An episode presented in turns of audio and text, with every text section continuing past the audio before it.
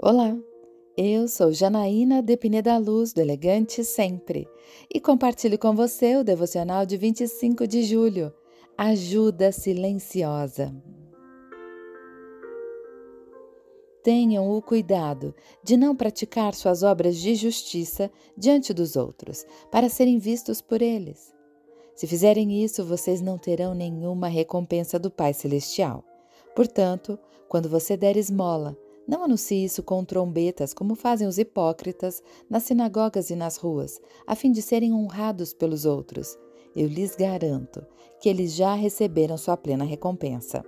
Mas você, quando der esmola, que a sua mão esquerda não saiba o que está fazendo a direita, de forma que você preste a sua ajuda em segredo, e o seu Pai, que vê o que é feito em segredo, o recompensará.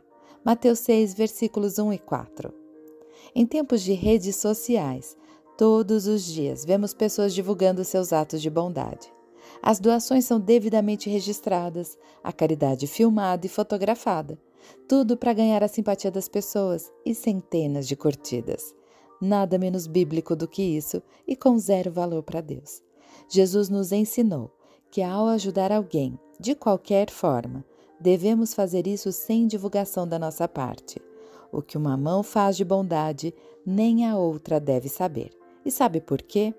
O Senhor não está preocupado com a nossa reputação, com a nossa imagem na internet, com a quantidade de seguidores que temos e nem as curtidas que recebemos.